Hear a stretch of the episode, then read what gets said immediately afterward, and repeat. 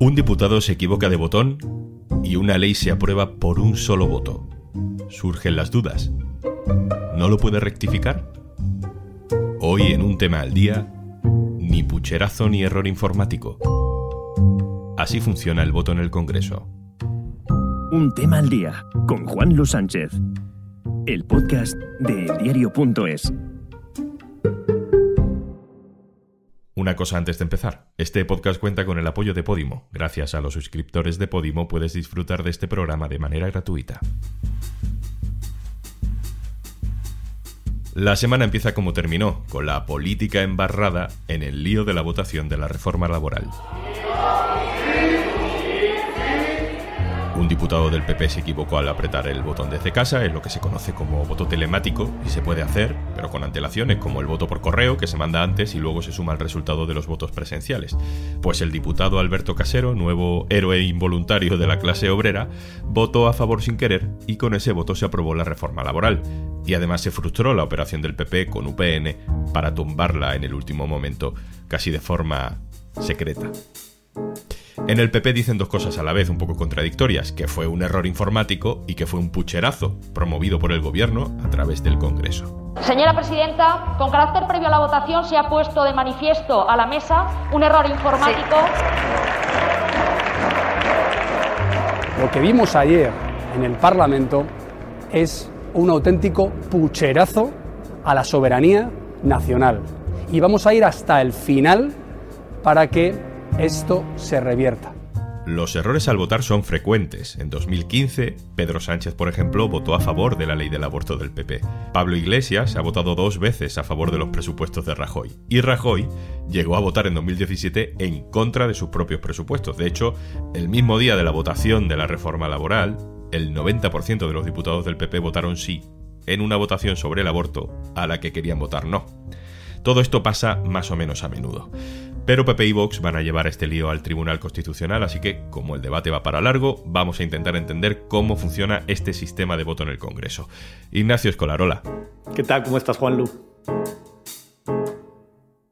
Supongo que hay gente que dirá que, mira, con las tretas del PP con Unión del Pueblo Navarro para tumbarlo todo a última hora, pues justicia poética, que si se ha equivocado el diputado, pues es lo que hay.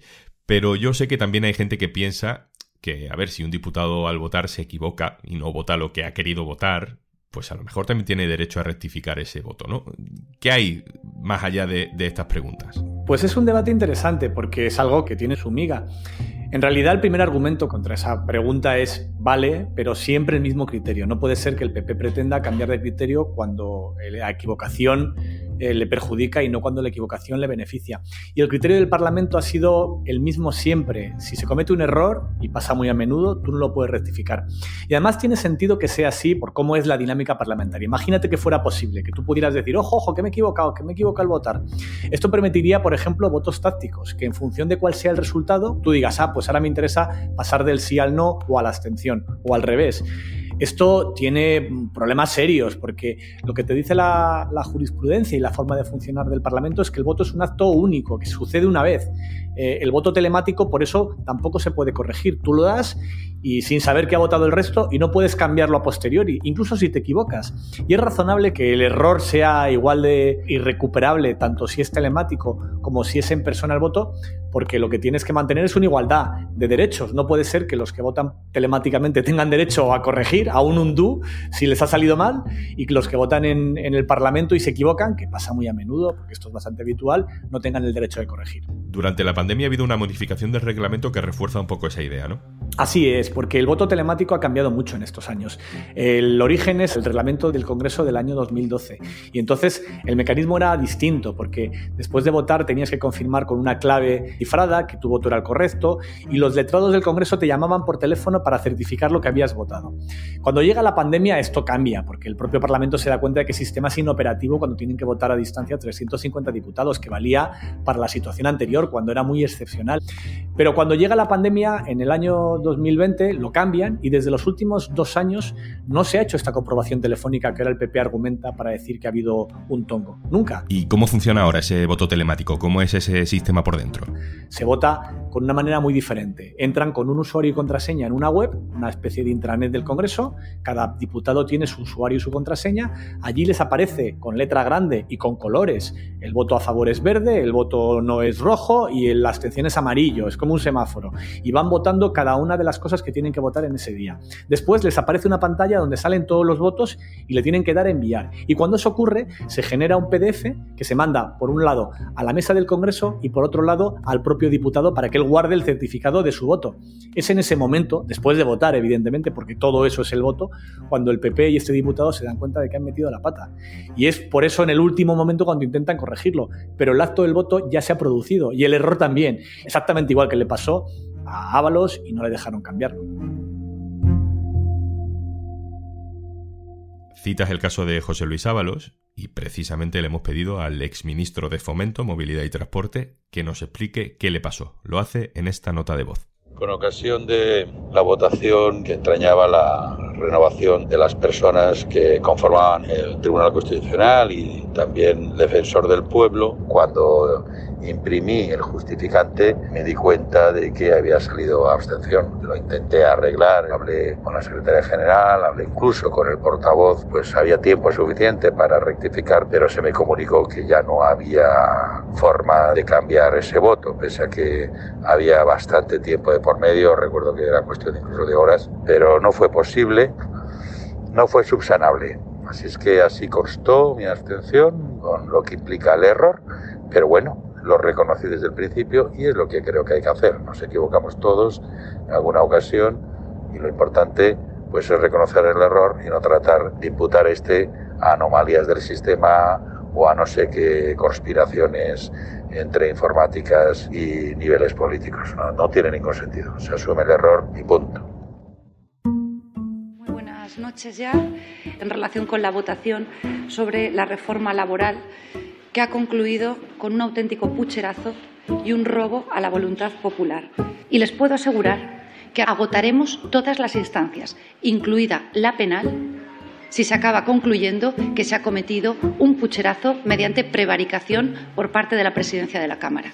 Ignacio, estamos escuchando a Macarena Olona de Vox y, bueno, tanto ellos como el Partido Popular han anunciado que denunciarán esto ante el Tribunal Constitucional. Esto va a ir a los tribunales y me gustaría decir que los tribunales son en España previsibles, pero lamentablemente el Constitucional no lo es, como ha demostrado en las, en las decisiones que ha tomado sobre el decreto del estado de alarma. Hay que tener en cuenta que en ese constitucional está gente como Enrique Arnaldo, que, cuya proximidad al Partido Popular es más que evidente y en mi opinión es muy probable que mantenga estas tesis a pesar de que la propia jurisprudencia del constitucional es bastante clara. Hay una sentencia, hay una sentencia de hace unos años de una diputada del Parlamento Vasco que le pasó algo distinto. Hubo un error técnico, la web a través de la cual se votaba estaba caída y no pudo votar. Y en esa ocasión el Constitucional sí sentenció que había que repetir la votación y permitir votar a esta diputada. Pero este caso no es el mismo. La propia sentencia te habla de que si hay un error humano, como es este caso, no se puede volver a votar. Por eso el PP, que se sabe la sentencia, hablaba todo el tiempo de error informático. Y en fin, si hubiera un error informático, habría ocurrido en las 21 ocasiones en las que votó este diputado. Se equivocó en 3 de 21. Si hubiera un error informático, los demás votos eh, telemáticos, que eran otras 12 o 13 diputados en total, no hubieran podido votar y todos ellos votaron sin ningún problema. No fue un error informático, fue un error humano, como el que le puede pasar a cualquiera, pero que el PP, en vez de asumir con deportividad, como lo hacen los demás grupos cuando se equivocan, lo utilizó para una técnica trampista en la que está, que es dudar de la legitimidad del gobierno, acusar a Batet de secuestrar la, la democracia, acusar al gobierno de un pucherazo, en fin, un espectáculo lamentable. Hemos consultado también a Francisco Javier Pérez Rollo, catedrático de Derecho Constitucional, que muchas veces escribe en el diario.es. Nos dice esto sobre el recurso del PP y Vox ante el alto tribunal. Yo no le veo recorrido de ningún tipo.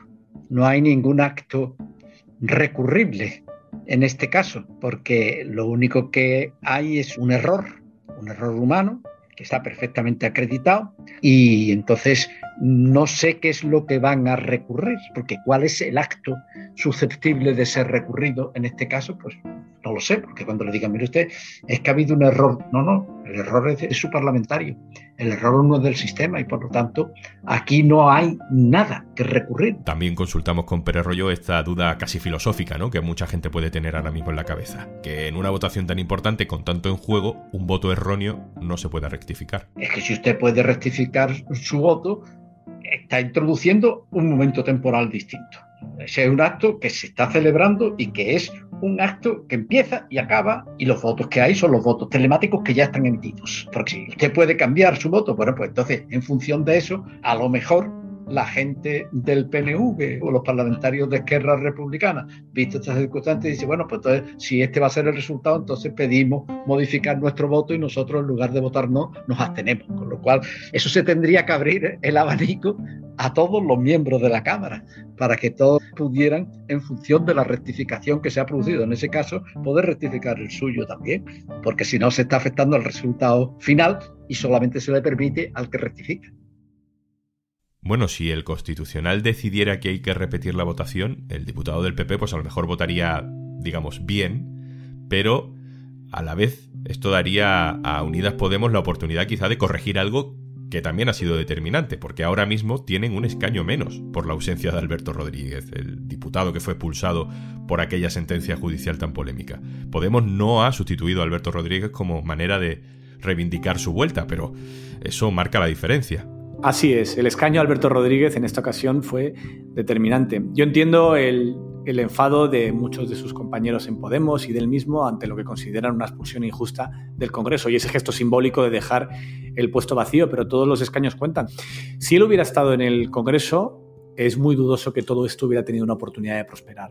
Imagínatelo. En el caso de que se repitiera la votación exactamente igual que como ocurrió, y estuviese allí el diputado por Tenerife de Unidas Podemos, habrían resultado 176 versus 174, es decir, una victoria un poquito más amplia. Pero imagínate que ocurre que el diputado del PP no se equivoca, que vota correctamente. Pues en ese caso, 175 contra 175, que es el resultado que de saque saldría en el hipotético escenario de que el Constitucional pida repetir la votación, de que en ese momento Unidas Podemos decida que hay que recuperar ese escaño que les corresponde por Tenerife y hacer que corra la lista, en fin, en esa situación.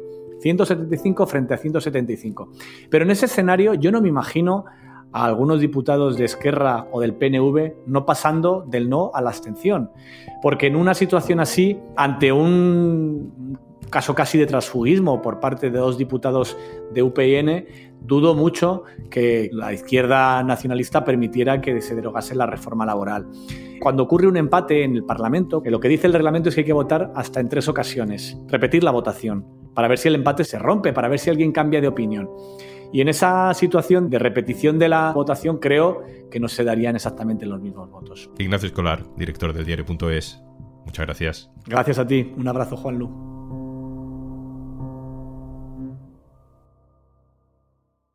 Y antes de marcharnos... Hola, sabemos que te gustan los podcasts, por eso estás aquí, escuchando un tema al día. Lo que también sabemos es que encontrar qué escuchar después de este podcast puede ser una tarea ardua. En Podimo te lo ponemos fácil. En nuestra app encontrarás los mejores podcasts exclusivos en español, una sección con el mejor contenido infantil y miles de audiolibros para entretenerte cuando y donde quieras. Entra en podimo.es barra al día y consigues 60 días de prueba gratuita para escuchar 3.000 podcasts y miles de audiolibros exclusivos en Podimo. Esto es un tema al día, el podcast del diario.es. Puedes suscribirte también a nuestro boletín con la producción de Carmen Ibáñez y Zascún Pérez y el montaje de Pedro Godoy. Un saludo de Juan Luis Sánchez. Mañana, otro tema.